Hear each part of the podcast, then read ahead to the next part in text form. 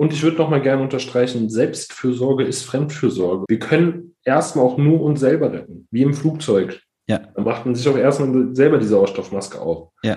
um dann dem Nachbarn, der Nachbarin überhaupt erst helfen zu können.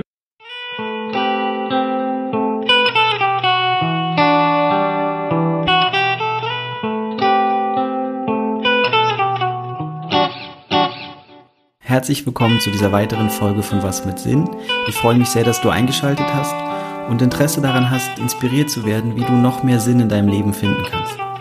Mein Name ist Ben Neumann und ich bin Mindset Coach und habe riesige Freude daran, Menschen bei ihren Veränderungswegen zu unterstützen und vor allem ihnen zu helfen, sich daran zu erinnern, wer sie wirklich, wirklich sind.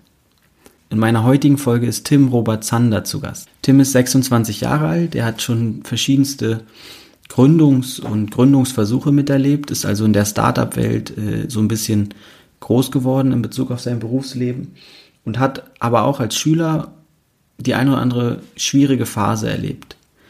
Mittlerweile hat er für sich verstanden, dass der logische Verstand, dem ihn so, ich sag mal, in die Wiege gelegt wurde, dass allein dieser nicht ausreicht. Es braucht mehr, um am Ende diesen Willen, die Welt zu retten, etwas Sinnvolles zu tun, wirklich in die Tat umzusetzen. Auf dem Weg dorthin ist ihm das Thema Resilienz über den Weg gelaufen, über das wir sehr, sehr viel sprechen. Im Großen und Ganzen erfährst du in dieser Folge, was es laut Tim braucht, um den eigenen Wesenskern wirklich zu erkennen und zu leben, welche Erfahrungen und Erkenntnisse er mit all diesen Gründungsversuchen gemacht hat und was es bedeutet, beziehungsweise welche vier Aspekte es braucht, um resilient zu leben. Mehr Informationen zu Tim und seinem Leben findest du in den Shownotes dieser Folge, genauso wie mehr zu meiner Arbeit und meinen Angeboten als Mindset Coach. Ich freue mich riesig, wenn dir diese Folge Inspiration schenkt und wünsche dir nun ganz, ganz viel Freude beim Hören.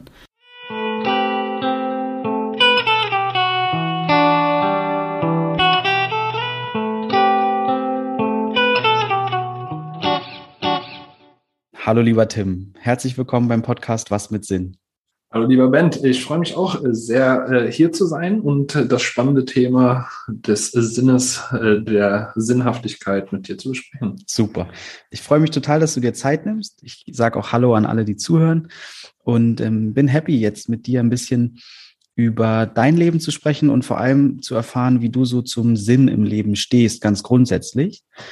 Die ähm, dein Alltag oder deine bisherige Vergangenheit hat ganz, ganz viel mit dem Startup Dasein zu tun mit Startups und da gibt es äh, irgend, immer ja auch irgendetwas, was mit Sinnhaftigkeit zu tun hat, im Sinne von neu, im Sinne von Weiterdenken. Und da bin ich mit dir, bin ich sicher, dass wir sehr, sehr spannende ähm, ja, Wege gehen werden jetzt gleich im Gespräch. Äh, zuallererst vielleicht einmal in, in, im Sinne des Grüßens von gemeinsamen Bekanntschaften. Du bist ja, du trittst hier in große Fußstapfen. Ne, wir hatten, wir hatten, wir hatten, wir haben ja schon Besuche gehabt von, von großen Persönlichkeiten, unter anderem von Wolfgang, den du auch kennst und wo du gerade spaßeshalber gesagt hast, ganz so groß ist er im echten Leben gar nicht. Er geht mir nur bis zur Schulter. Genau, also ähm, mit dem Wolfgang, der äh, ein großes Vorbild von mir ist, ein ganz wichtiger Mentor und äh, ein entscheidender Wegbegleiter, ähm, arbeite ich zusammen und äh, wir haben uns ja jetzt auch schon einige Male persönlich getroffen und äh, wie der, wie meine wikingerhafte Positionierung es mag. Und äh, das Schöne, das weiß ich auch bei Wolfgang, äh, dass er auch etwas äh, Rotzfreches hat, beziehungsweise ja. etwas Rotsfreches, ist ja der Wolfgang Rot. Und ähm, genau, da freue ich mich sehr, ähm, in diese großen Fußstapfen dieser Ikone Koryphäe, wenn es um Resilienz geht, treten zu dürfen. Ähm, und genau, ja. Arbeite auch sehr, sehr gerne mit ihm zusammen. Genau, und das ist auch so der Weg, wie wir uns kennengelernt haben. Ähm, Resilienz ist euer Thema. Und mhm. wie würdest du Resilienz erstmal vielleicht für dich so beschreiben? Oder was ist, was ist das Konstrukt oder dieser, dieses Wort Resilienz, wenn du es irgendwie in Worte packen müsstest?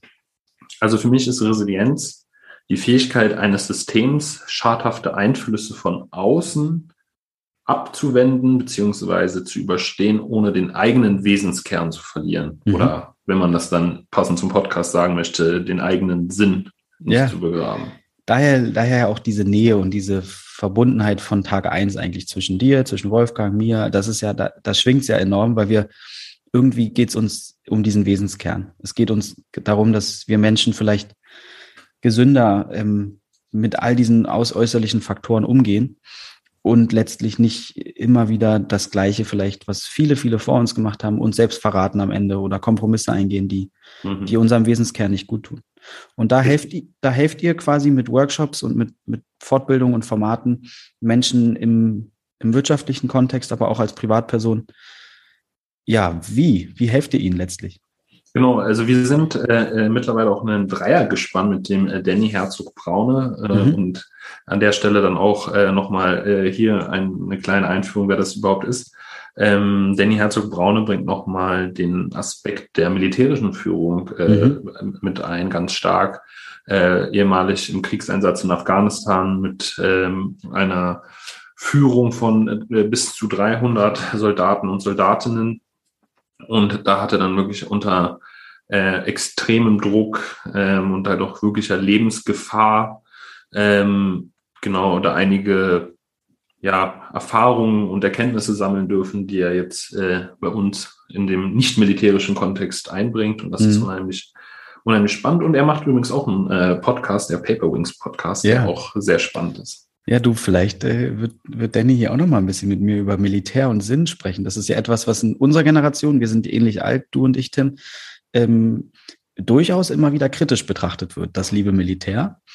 Ja. Und ähm, mit ihm da unter anderem, glaube ich, weil viele es den Sinn nicht wirklich sehen darin und äh, sondern tendenziell eher genau das Gegenteil. Darüber jetzt nicht mit dir, sondern vielleicht mal mit Danny. Ja. Ähm, wann würdest du denn sagen, hat jemand seinen Wesenskern gefunden? Wann jemand seinen Wesenskern gefunden hat, oh, ich weiß auch gar nicht, ob das so statisch betrachtet werden kann. Also, dass man sagt, man hat jetzt den Sinn gefunden und jetzt bin ich fertig. Für mich ist es eindeutig ein Prozess, äh, der auch immer wieder stattfinden kann. Also, das war auch mein Impuls, den ich hatte, als du jetzt über Militär und äh, Sinn äh, gesprochen hast, dass es ja bei vielen Dingen darum geht, öfter mal die Sinnfrage zu stellen. Mhm. Und dass es auch in Ordnung ist, wenn Sachen vielleicht nicht mehr sinnvoll sind, dass man dann sagt, okay, man beendet diese Sachen oder verändert sie. Und das sehe ich halt auch ein ganz, ganz großes Problem in unserer Gesellschaft, wenn man sich Unternehmensentwicklungen anschaut, dass dort halt auch viel einfach aufrechterhalten wird, ähm, und das muss nicht mal das Unternehmen im Ganze sein, sondern dass auch einfach Teilprozesse, Abläufe aufrechterhalten werden zum Selbstzweck. Mhm. Und das ist dann eher ein Unsinn oder ein Wahnsinn, das dann mit erheblicher Energie aufrechtzuerhalten. Mhm. mhm. Ja, das beschreibst du wunderbar. Und das ist was, was dann ja auch Einfluss auf die ganz persönlichen Lebenswege hat und sehr, sehr verankert ist eigentlich so in unserem normalen deutschen Habitus. Also wir sind nicht das veränderungswilligste Volk, ja. würde ich sagen. Und ähm, da ist dann, wird dann aus sinnvoll auch manchmal Wahnsinn oder Unsinn, ja. ja. Ähm, Aber um zu, dir eine mhm. Frage richtig zu beantworten, ähm, wann hat jemand den Sinn gefunden? Äh, und im, im Startup-Sprech ist es ja, wenn man Simon Sinek zitiert, das Why oder auch mhm. der Purpose. Mhm. Ähm, die aber auch relativ inflationär ähm, beide Begriffe äh, benutzt werden. Und ich würde jetzt ganz auf äh, einer menschlichen Zentrierung sagen, wenn sich jemand richtig wohlfühlt, dort angekommen ist, wo er hingehört oder sie, mhm. dann ist das ein sehr, sehr starker Indikator dafür, dass Sinn gefunden wurde, dass die Sinnhaftigkeit gerade auf einem guten Niveau ist. Ähm, mhm. Genau. Ja.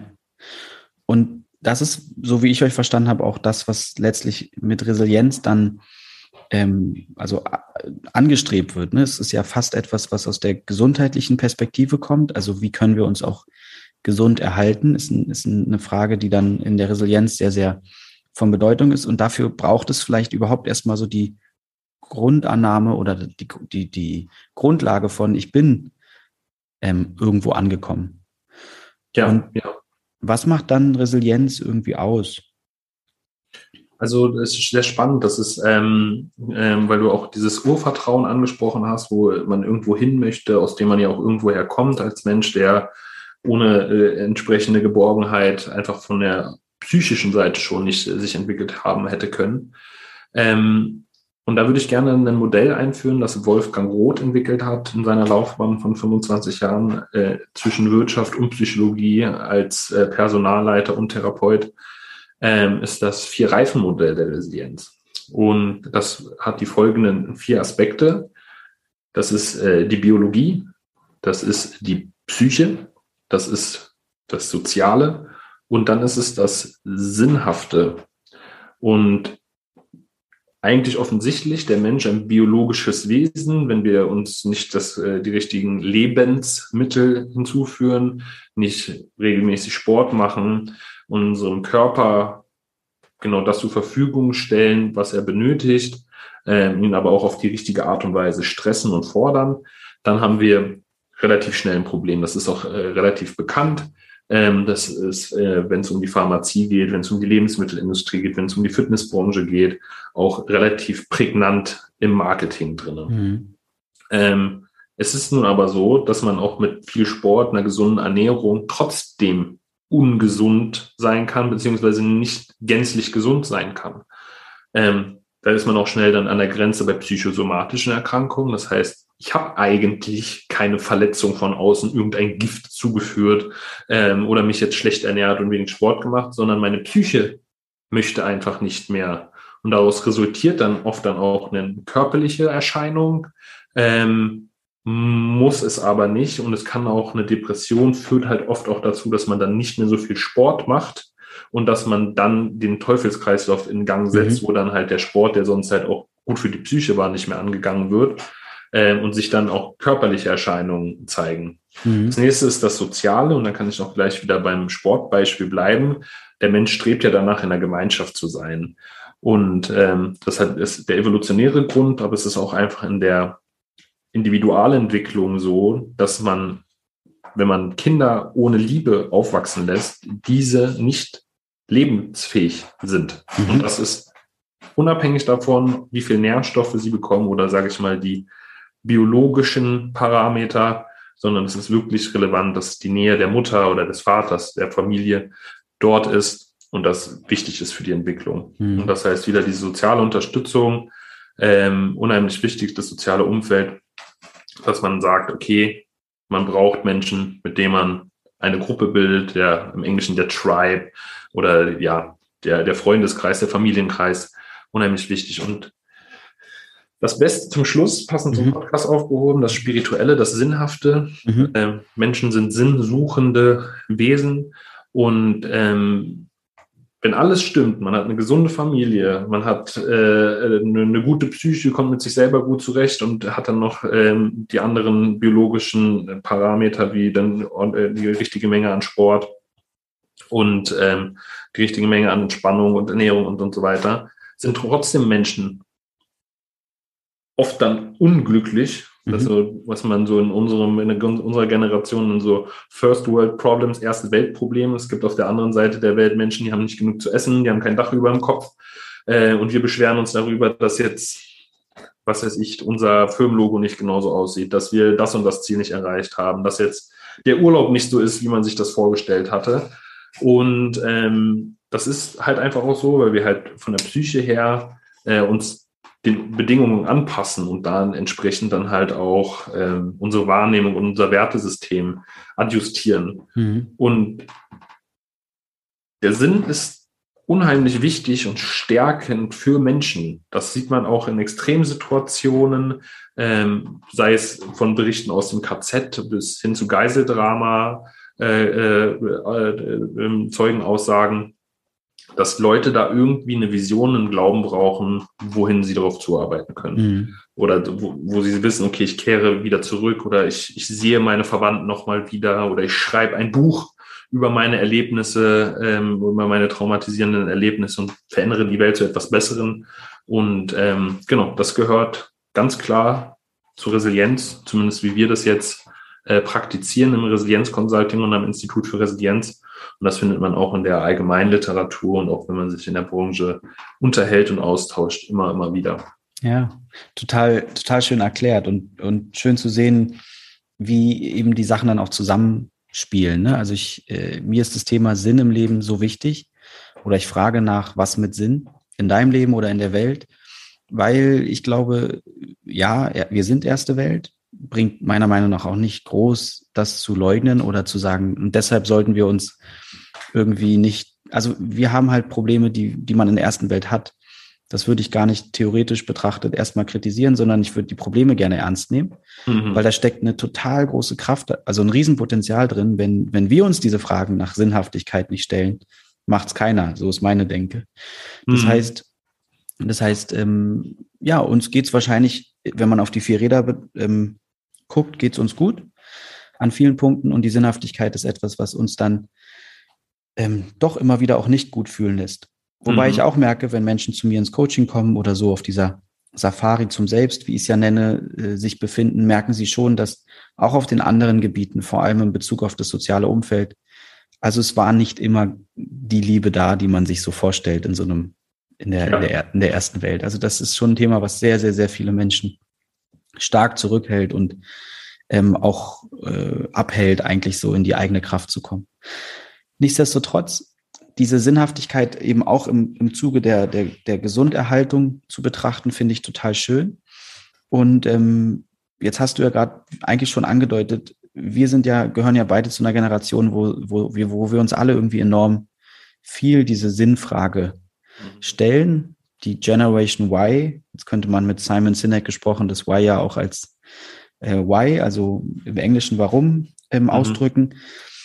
Wie geht es dir denn als Teil dieser Generation mit den ganzen Sinnfragen? Wie haben die bisher in deinem Leben irgendwie, welche Rolle haben die gespielt und ähm, ja, was, was ist so, was, was, was hat dein Leben bisher mit Sinnfragen zu tun gehabt? Mach ich mal so. Ähm, ich denke ganz viel. Also ich habe mir die Sinnfrage sehr, sehr häufig gestellt. Ähm, ich bin als jemand, der ähm, im akademischen System recht erfolgreich war, auch als hochbegabt eingestuft worden. Ähm, habe dann da mir nicht sehr nichts auch schnell gute Noten erreichen können, brauchte ohne viel Hausaufgaben machen, äh, auch nicht zusätzlich noch mich äh, anstrengen, um dann da auch wirklich hochperformativ zu sein.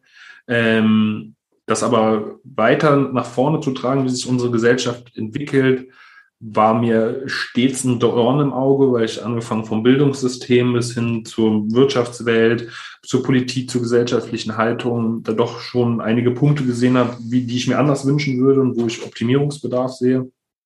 Und das heißt, es einfach so weiterzumachen, geht ja überhaupt nicht. Das ist ja jetzt auch wieder ein Grund, warum wir beim Resilienz Consulting auch wirken, weil es geht uns darum, die Menschen zu stärken und Gesundheit zu fördern. Und da mhm. starten mhm. wir auch gerne oben bei den Führungskräften, weil das dann einfach weiter ausstrahlt. Ähm, und um noch die Frage, die vorhin etwas unbeantwortet blieb, noch einzubringen, ähm, wie wir das denn jetzt wirklich machen, es dann immer Begleitung von Menschen nach unterschiedlichen Szenarien. Das kann dann die Führungskraft sein, die mit ihrem Team ausgebildet wird. Eine Reihe von Führungskräften hatten wir jetzt vor kurzem ähm, das kann ein Workshop sein, um einfach nur die Informationen, die wir jetzt erarbeitet haben, äh, zu teilen.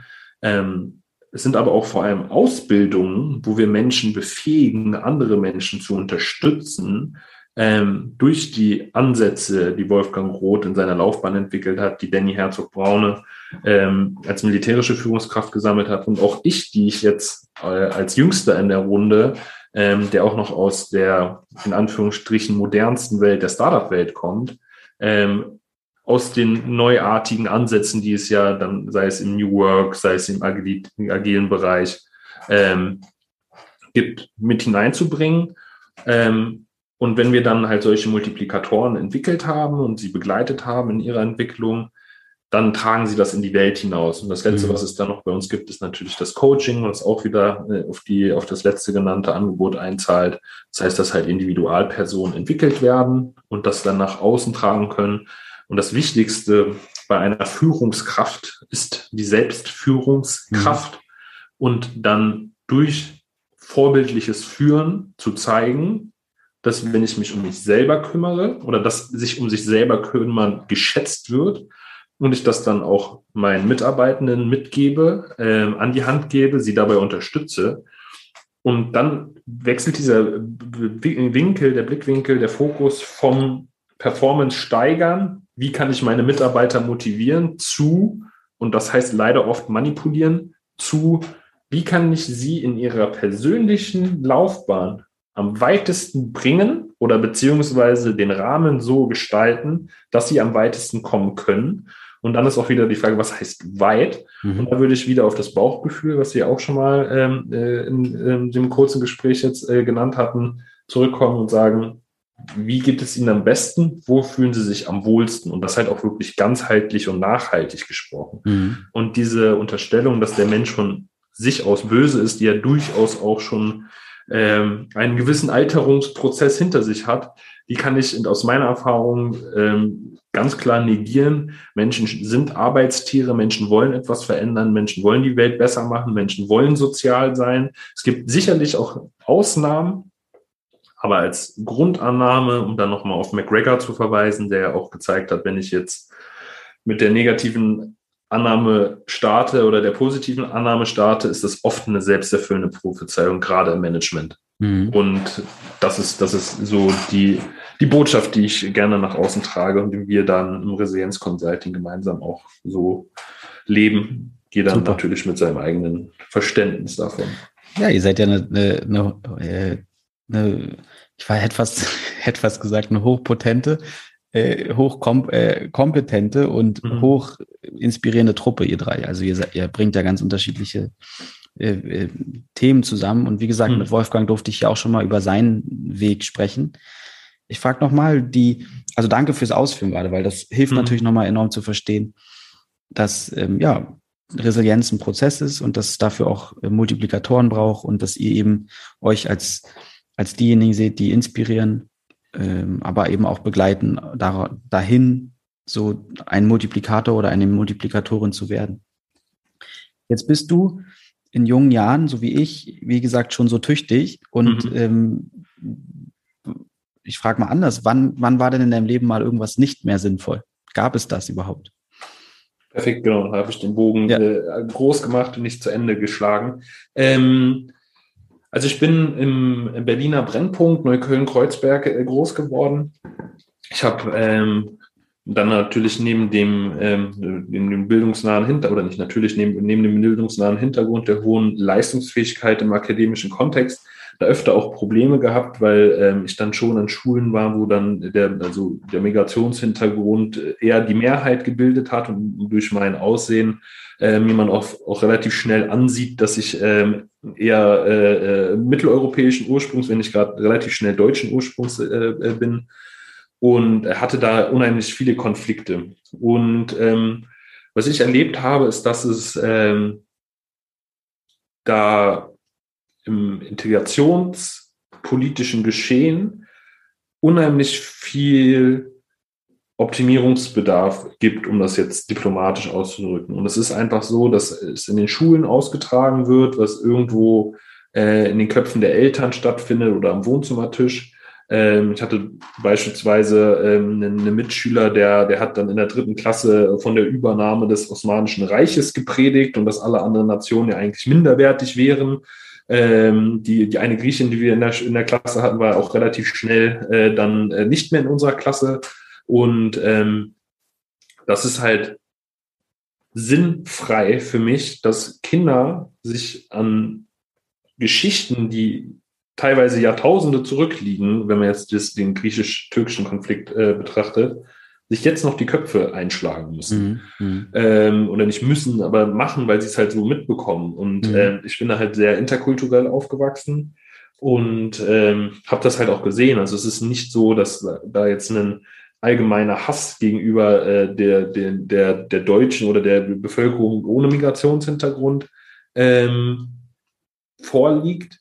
Ähm, es, ich habe das aber auch gespürt, das, also es gibt es auch auf jeden Fall, aber es ist äh, einfach so, dass es halt gerade im Rahmen der Globalisierung jetzt, dass sich Fronten wieder begegnen, die es so vielleicht gar nicht mehr gegeben hat und das in einem Kontext, den es so auch noch nicht gegeben hat. Mhm. Und das war für mich sehr, sehr einschneidend. Es gab auch da mal einen Fall, da wurde ich dann äh, angegriffen. Äh, die, die Straße wurde auch beschmiert äh, mit dem, mit dem äh, Stichwort Deutsche raus. Mhm. Und das war auf jeden Fall ein Punkt, wo ich gesagt habe, das ergibt nicht so viel Sinn. Ich bin jemand, der sich eigentlich ähm, ja, genau, anstrengt, so nach dem herkömmlichen Wertesystem, äh, kümmere dich in deiner Schule darum. Ich war auch total umweltverbunden, naturverbunden. habe gerne Leuten bei den Hausaufgaben geholfen und so weiter und so fort, aber irgendwie war das, war das äh, so konfliktbeladen. Ja. Der, der Kiez, in dem ich aufgewachsen bin äh, und das Umfeld dann und auch die Schule, ähm, dass das für mich keinen Sinn ergeben hat, ähm, mhm. weil ich ja eigentlich immer sehr artig war, ähm, sehr wohlbehütetes Kind. Und dann habe ich, bin ich in den, in den Wechsel gekommen zur Oberschule, dass ich dort dann ähm, gesagt habe, nee, ich mache das nicht mehr so. Mhm. Ähm, es ist gar nicht jetzt die guten Noten schreiben, fleißig im Unterricht mitzumachen. Da ähm, ich war auch immer sehr unordentlich, aber ich war trotzdem sehr leistungsfähig. Mhm. Und dann habe ich das total an die Wand gehangen. Also wo ich vorher dann noch mich darüber geärgert habe oder so, dass ich irgendwie Punkteabzug bekommen habe dafür, dass meine Schrift nicht schön war oder was auch immer, äh, habe ich das gänzlich sein gelassen. Dann bin ich ab der siebten, achten, neunten Klasse so zum Rauli geworden. Ähm, und ähm, genau, das hat sich dann halt auch dort halt noch entwickelt, weil das der, der, der äh, soziale Druck, der unseren Kindern und Jugendlichen äh, aufgesetzt wird durch das System, in dem wir sie begeben und auch äh, mit, den, mit den Gedanken, die dort äh, zur Verfügung stehen und den Gefühlen, die vielleicht auch von zu Hause kommen. Äh, das, das war ja trotzdem noch sehr hart. Habe es dann aber halt geschafft, von ganz unten, sage ich mal, in der Nahrungskette eher nach oben zu kommen und ähm, genau, also sehr, sehr traurig quasi, wie sich das da abgelaufen hat. Das war dann auch mhm. sehr, sehr hart. Also heute kann ich da auch noch ganz anders drüber sprechen, setze mich auch äh, gegen Mobbing ein, habe ich auch einen Kontakt und äh, oder mehrere Kontakte sogar, äh, mit dem ich im Austausch bin.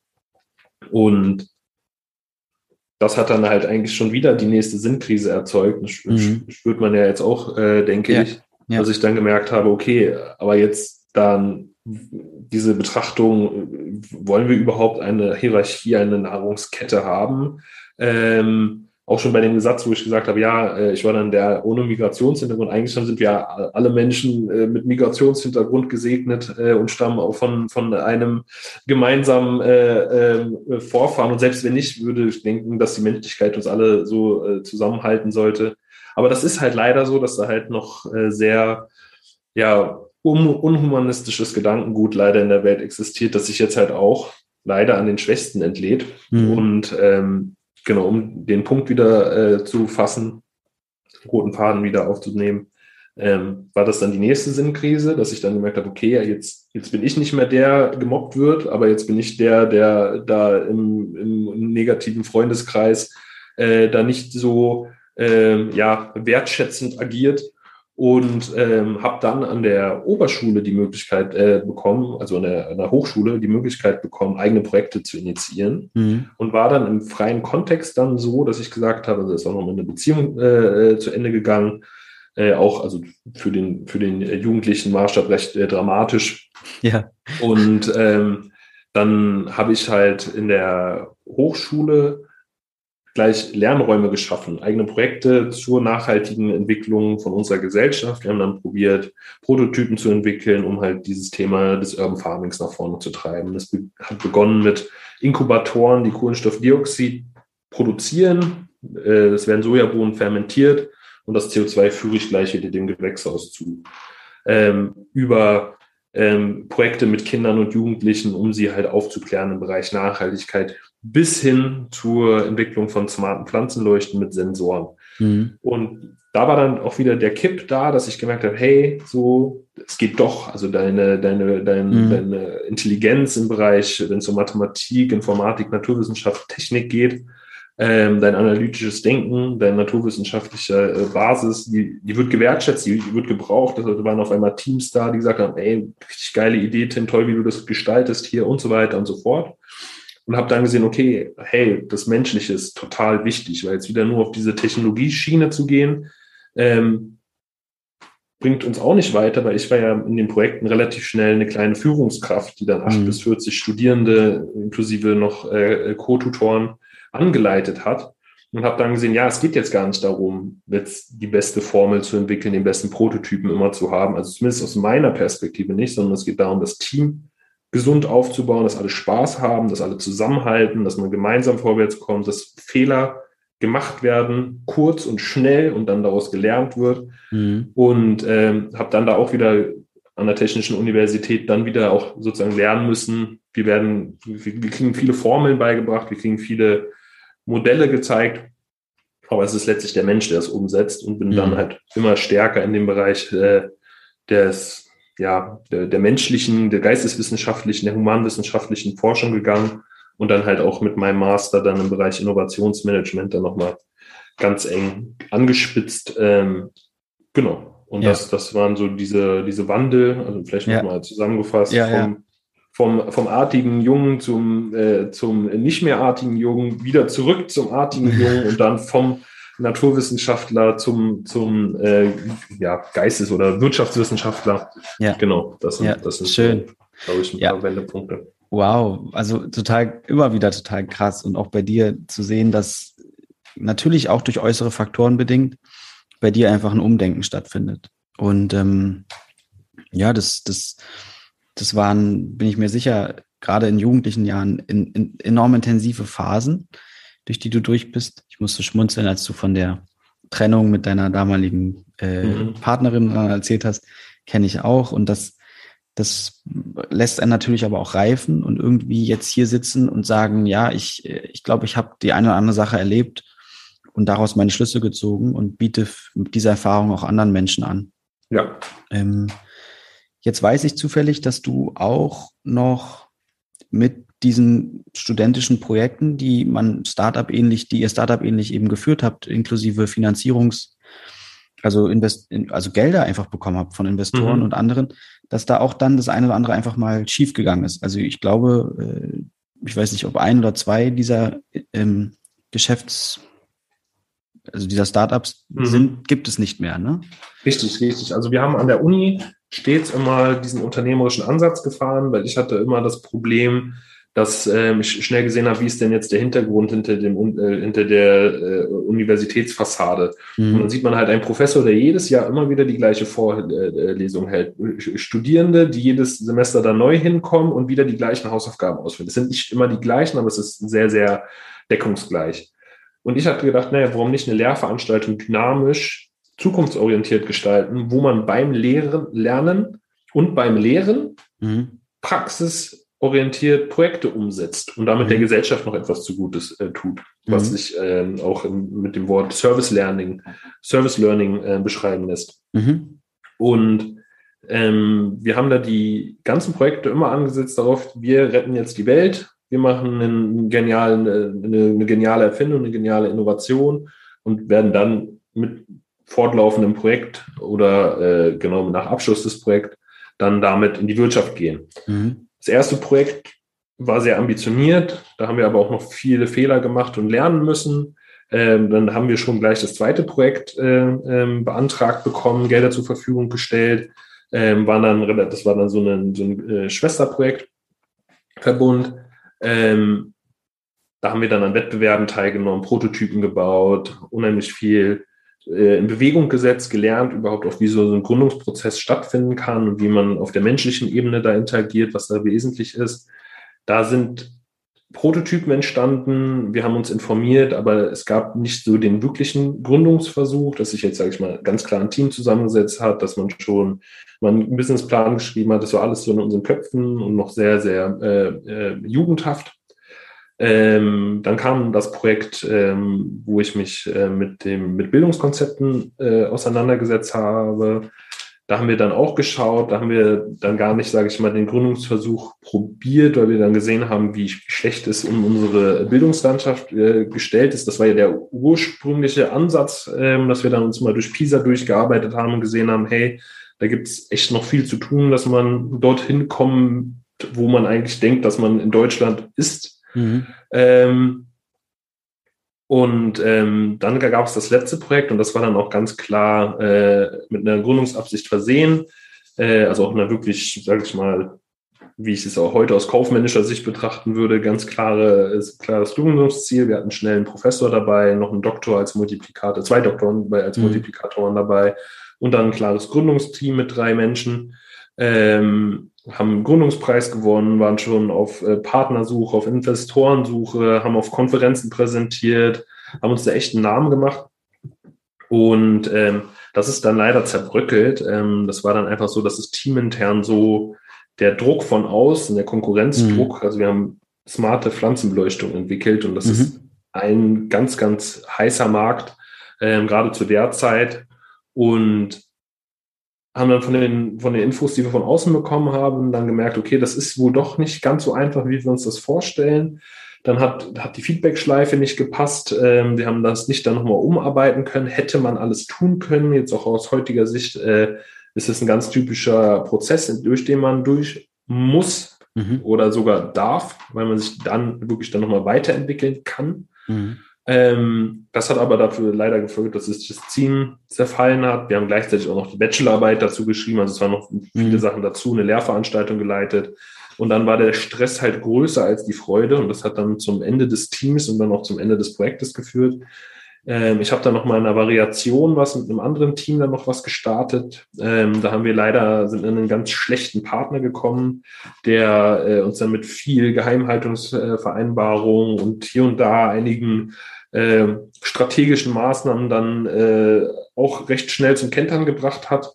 Und ähm, da waren wir auch schon sehr, sehr nah dran. Also wir hatten dann echt Studierende, die dann Experimente gemacht haben, Tests gelaufen haben, wo dann äh, das wirklich äh, äh, im, im Reißverschlussverfahren vorwärts gegangen ist, äh, Tests gemacht wurden, darauf basierend dann die Konzepte entwickelt wurden. Also das war schon super, super spannend. Leider ist es dann mit dem Partner gescheitert und dann letztlich auch ähm, so dann im Allgemeinen ähm, ja. gegen die Wand gefahren. Ja, wow. Also das genau. sind, das sind äh, einfach unglaublich viele Erfahrungen. Wie alt bist du an dem Punkt, wo, wo du jetzt gerade aufgehört hast? Wie alt warst du da?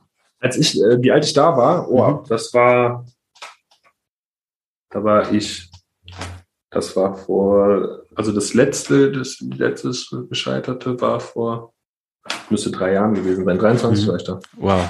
Ja, und ich finde das total interessant, weil viele Menschen, die ich hier auch interviewe oder die ich kenne, so aus dieser, aus dieser Generation, aus unserer, wir sind unglaublich aktiv oft. Manche vielleicht auch gar nicht, aber ich kenne viele, die sind sehr, sehr aktiv und die, wie du gesagt hast, die wollen die Welt retten, die wollen die Welt mhm. verändern. Ja, und ich selbst in meiner Geschichte durfte auch erfahren, damals als Geschäftsführer ganz jung in einem, in einem Bildungsunternehmen, mhm. dass du hast gerade so schön gesagt, der Stress war dann größer als der, als der Spaß oder als die Freude. Mhm. Und ähm, das heißt, obwohl die Intention eine total positive war, sind wir vielleicht ins gleiche Hamsterrad geraten wie viele, viele Menschen ja. vor uns schon. Und ähm, ja, wie siehst du denn die Generation, in der wir gerade groß werden? Was sind da so, ähm, also was darf die vielleicht noch lernen, ähm, um dann die Welt wirklich verändern zu können und retten zu können. Gerade auch aus dem, vor dem Hintergrund des, der, der Resilienz, der hat sich ja für dich dann auch in den letzten Jahren immer größer aufgetan. Genau, also ähm, das Spannende, um das noch äh, zu ergänzen, sind noch einige weitere Gründungen noch mhm. gekommen, äh, auch die ich begleitet habe, jetzt wo ich nicht zwangsläufig Mitgründer war. Und ähm, da ist es so, dass ich dann auch noch eine Insolvenz auch von einem äh, Bildungsträger miterleben durfte oder einen außerschulischen Bildungsanbieter. Und ähm, das ist äh, schon eine Geschichte, die klingt jetzt erstmal nach einem rein, nach einer rein wirtschaftlichen, nach einem rein wirtschaftlichen Belang. Es ist aber einfach so, das waren Gründerpärchen, also die verheiratet waren mit Kindern, eine Patchwork Family und äh, das halt auch noch familiengeführt war, was auch was sehr Schönes ist, was dann aber, wenn es dann schief geht, äh, auch gut funktionieren muss, ähm, damit halt nicht die Familie etc. in Bruch geht und auch, sage ich mal, die familiäre Bindung, die man dann aufgebaut hat. Und das war schon sehr, sehr schade, also weil das war mhm. schon dann noch sehr enttäuschend, also äh, weil man sich dann doch äh, viel mehr gedacht hatte und dachte, das wäre, würde dann doch ähm, besser laufen. Das hat dann gar nicht geklappt. Also ich bin mhm. auch noch auf Rechnungen sitzen äh, geblieben, äh, die ich dann wegen Corona noch vor Ort, äh, also das nicht ausgezahlt gelassen habe. Und ähm, genau, das war dann auch, auch ohne dass dann dann, dann eine Kommunikation stattgefunden hat, dann einfach, äh, wir haben jetzt das Geld nicht mehr, wir sind jetzt insolvent, das geht nicht mehr und das ist halt alles so ein bisschen, bisschen schade gewesen. Und ähm, ich glaube, um jetzt auf deine Frage äh, zurückzukommen, ist es so, dass wir uns, es gibt drei Revolutionen, also natürlich unterschiedliche Modelle. Ich habe jetzt vor kurzem nur eins kennengelernt, dass wir sagen, okay, wir hatten die industrielle Revolution. Da ging es wirklich darum, das Überleben zu sichern, also irgendwie einen Job zu haben, um irgendwo noch am Fließband was, äh, was arbeiten zu können, weil da war es dann das erste Mal so, dass die menschliche Arbeitskraft ja eigentlich nicht mehr so wirklich gefragt war, weil es gab ja genug Maschinen, die das übernehmen. Ähm, und dann halt auch noch mit der Landflucht etc., dass die Leute dann in den Städten dachten, sie kriegen da super gute Jobs immer und das war nach heutigen Maßstäben halt nicht immer so. Dann gab es die digitale Revolution, das heißt, ähm, im Grunde genommen kann sich jeder eine Werkstatt aufbauen, weil dafür gibt es genug Internetwissen. Wir können heute programmieren lernen bei YouTube. Ähm, da ging es dann eher darum, okay, wir wollen so einen gewissen Status haben, also dass man aus Überleben schon in die Richtung von Leben geht. Ähm, aber es geht trotzdem immer noch um diese Sicherheitsbedenken. Mhm. Und aktuell findet so die soziale Revolution statt. Das heißt, die Menschen fragen sich halt einfach wirklich, was ist der Sinn, was ist mein Zweck, möchte ich das überleben, habe ich gar keine Sorgen. Man kann auch in Deutschland ohne Arbeit oder ohne herkömmliche Arbeit äh, überleben. Man muss sich natürlich beim Amt melden etc. Mhm. Ähm, aber das ist, das, das ist, da gibt es eigentlich Möglichkeiten, nicht zu verhungern. Mhm. Ähm, was, was sehr wertvolles ist. Mhm. Ähm, dann ist die Frage, okay, irgendwie einen Job kriege ich eigentlich auch. Ähm, das ist natürlich jetzt auch nicht zu 100 Prozent wahr, aber die Jobchancen ja. sind schon ganz gut. Ja. Ähm, zumindest im Verhältnis äh, zu, zu, zu äh, lang zurückliegenden Vergangenheit. Und jetzt ist jetzt die Frage, jetzt habe ich die Wahlmöglichkeiten. Es können mehrere Sachen wahr sein. Ich könnte jetzt als Bäcker äh, glücklich werden, ich könnte als mhm. Polizist glücklich werden, ich könnte als Entrepreneur glücklich werden. Was möchte ich denn jetzt eigentlich? Und das ist jetzt auch wieder dieser Switch von Informationen vor tausend Jahren waren unheimlich wertvoll, weil so eine Papyrusrolle muss auch erstmal transportiert werden mhm. oder aufrechterhalten werden. Das konnten auch gar nicht so viele Leute schreiben. Und heutzutage müssen wir uns eher schützen davon, nicht von Informationen erschlagen zu werden und müssen jetzt in diese Selektion viel mehr reingehen, wo es sonst darum geht, wenn du, wenn du ein Buch hast vor 1500 Jahren, dann hast du das verteidigt. Jetzt kannst du, überlegst du dir, hole ich mir ein E-Book, mache ich ein PDF, hole ich mir einen Podcast davon, ja. Ähm, ja. endlose Möglichkeiten. Und jetzt haben wir halt den Überschuss da, sowohl an Ressourcen als auch Informationen, das stimmt natürlich auch nicht ganz, aber sag ich mal, in unserer Generation aus in, in Deutschland oder vielleicht gerade auch sogar Berlin ist natürlich auch nochmal mhm. äh, ein spezielles Pflaster, dass man jetzt halt sagt, okay, was möchte ich denn jetzt eigentlich? Und dass man ja. Zeit hat, diese, ja. diesen Kompass zu lesen und das, das, äh, das Ruder zu stellen und äh, die Segel zu setzen. Das gibt es überhaupt. Ansonsten, wenn es darum geht zum Überleben, dann nimmst du das, was dich als erstes am längsten satt macht. Ja. Wenn es darum geht, das irgendwie zu erhalten, dann nimmst du trotzdem immer noch, sage ich mal, vielleicht eher das zweite noch, was vielleicht ein bisschen mhm. effektiver oder ein bisschen effizienter ist. Aber dann nimmst du, dann, dann gehst du anstatt Fische zu jagen mit dem Speer, gehst du raus und nimmst ein Netz. Mhm. Und jetzt ist die Frage, hm, wenn wir jetzt diese riesen Tanker die ganze Zeit übers Meer laufen lassen und Fische einsammeln lassen, dann haben wir vielleicht deutlich größere Probleme, als dass wir jetzt äh, äh, die Sorge haben müssen, vielleicht nicht in Unmengen Fische im Supermarkt zu haben. Mhm. Und das ist, glaube ich, dieser Wandel, dass wir ja. jetzt uns halt überlegen müssen, dass wir all das, was irgendwie im Menschen im tiefsten Kern veranlagt ist, sich um, also und die, wenn man die Maslow'sche Bedürfnispyramide sich anschaut, dass man die tiefsten Kerne jetzt nochmal hinterfragen darf, um zu schauen, wer möchte man denn selber sein, weil diese mhm. Selbstentfaltung ist ja ein deutlich weiter oben angesiedelt. Und ähm, dass man jetzt dort nochmal in den Check geht. Und ich finde diese Sinnfragen unheimlich wertvoll, weil es mhm. ist immer ganz klar zu abzusehen, wenn wir weiter die Meere überfischen, haben wir ein großes Problem. Und das ist mhm. nicht nur, dass man dann nicht mehr genug Essen hat. Und deswegen ja. kann man dann halt auch vielleicht mal darauf verzichten, nicht im Übermaß Fisch zu haben, sondern das geht um das ganze Ökosystem, was davon äh, ja. abhängt. Und es geht jetzt heute auch nicht mehr darum, irgendwie ein Auto zu haben, mit dem man mal verreisen kann, um halt nicht äh, immer an der gleichen Stelle zu sein oder überhaupt Ressourcen bewegen zu können. Heutzutage dürfen sich halt auch manche Menschen die Frage stellen, brauche ich denn auch das x-te neue Auto in der Garage zu dem Preis? Ja. Und da äh, kann man durchaus äh, eine gewisse Priorität auch auf diese ja. Frage stellen, ja. ähm, weil in den Wandeln, in denen wir uns befinden, äh, Globalisierung hatten wir genannt, Klimawandel hatten wir genannt, und da gibt es noch einiges mehr, äh, was auf unserer Welt stattfindet, Energie, äh, Digitalisierung und, und, und Werte, die sich verändern, ähm, dass man da durchaus Sinnhaftigkeit walten lassen kann. Ja, ja. Ja, es ist eine sehr, sehr, sehr spannende Zeit, in der wir gerade leben. Und ich bin happy, dass diese Generation rund um dich, mich eben die Chance hat, sich jetzt diesen Fragen zu widmen. Ich glaube trotzdem, dass anhand deiner Geschichte und ich, ich habe meine so in Ansätzen hinzugefügt, auch, auch wir dürfen lernen, dann trotzdem auf uns zu achten. Ja. Also ähm, die, die Welt zu retten, geht erstens nicht von heute auf morgen, zweitens nicht alleine und drittens nur, wenn wir auch ähm, die anderen Faktoren, die zum Beispiel in Form deiner vier Räder der Resilienz mhm. ähm, genannt hast, ist, äh, genannt hattest, also nicht nur die Sinnhaftigkeit zu fragen, weil das kann sonst auch ganz, ganz schnell zu einem Ausbrennen führen. Ja, ja. Und da kenne ich sehr, sehr viele, die, die an der Stelle eben ja total hungrig und, und ähm, mit voll, vollem Enthusiasmus eben auch mal für sich so eine Art kleinen Burnout erlebt haben. Ja. Von daher, das, das habe ich jetzt hier rausgehört. Und ich würde noch mal gerne unterstreichen, Selbstfürsorge ist Fremdfürsorge. Und wie eben da beim, genauso wie bei mir, sage ich mal schon, der Triggerpunkt voll durchgedrückt ist, der kann das auch immer auf sich wirken lassen. Weil ja. ich glaube, das ist eine ganz, ganz wichtige Erkenntnis. Wir können erstmal auch nur uns selber retten, wie im Flugzeug. Ja. Da macht man sich auch erstmal selber die Sauerstoffmaske auf. Ja um dann dem Nachbarn, der Nachbarin überhaupt erst helfen zu können. Weil wenn ja. ich in dem Augenblick, wo ich die Sauerstoffmaske der anderen Person sie übersetze, die Person natürlich mich auch retten möchte, dann haben wir, treffen wir uns mit den Fäusten in der Mitte und schlafen beide ein wegen, wegen Sauerstoffmangel. Ja, ja das, ist, ist das ist halt unheimlich wichtig, auf sich selber zu achten und ganzheitlich in die Selbstwahrnehmung zu gehen, selbst zu reflektieren und dann wirksam zu werden. Ja. Und das halt auch wirklich nicht zu dem oberflächlichen Punkt, sondern dem tiefgründigen Punkt. Ja, ja. Ja. Schön, schön gesagt.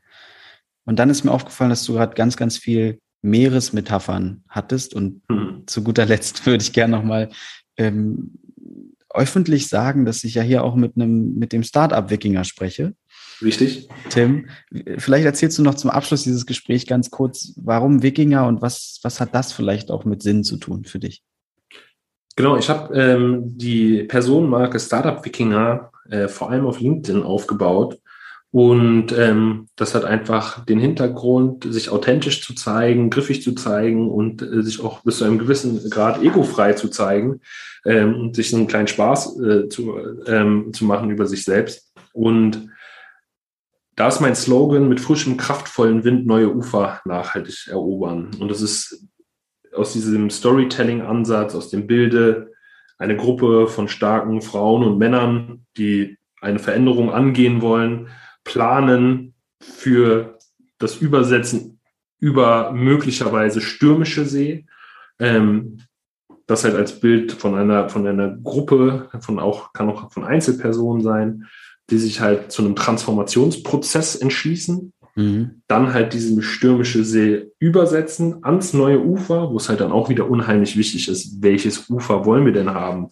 Wie können wir anlanden zu dem möglicherweise neuen Geschäftsfeld, dem neuen, der neuen Gründung, aber es kann auch in dem neuen persönlichen Projekt sein, mhm. in der Individualbegleitung. Und Wikinger äh, sind ja bekannt dafür, mit Herz und Axt dabei gewesen zu sein. Das heißt, ähm, auf ihre Emotionen gehört zu haben, ähm, mit voller Passion die Sachen äh, durchgezogen zu haben und dann auch den Mut, ein, ein, mit einschneidenden äh, Maßnahmen nach vorne zu gehen. Das soll natürlich eine, eine Friedensaxt sein und keine, keine körperlich verletzende Axt.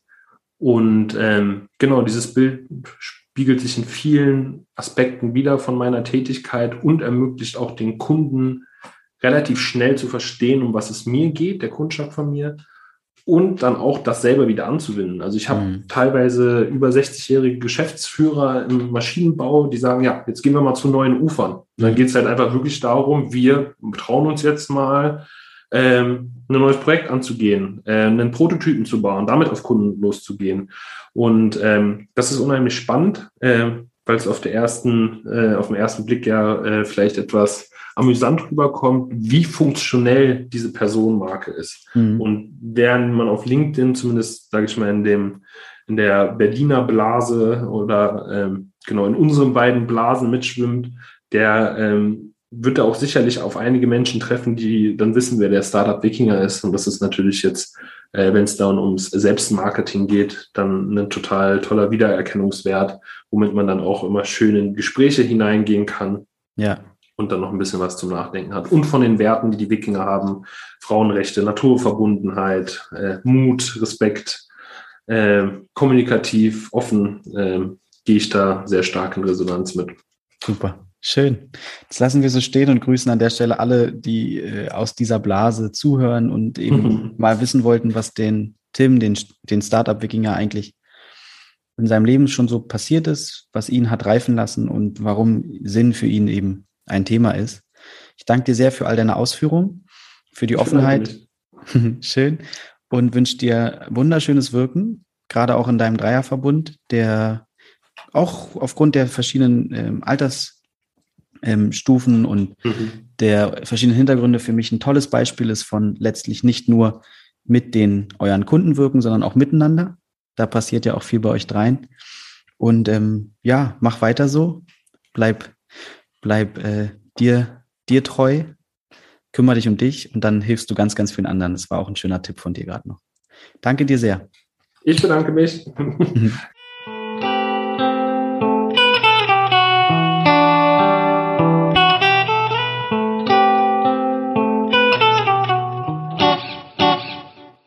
Das war Tim im Gespräch über sein Leben und seine Einstellungen und seine Erfahrungen rund um Sinn im Leben.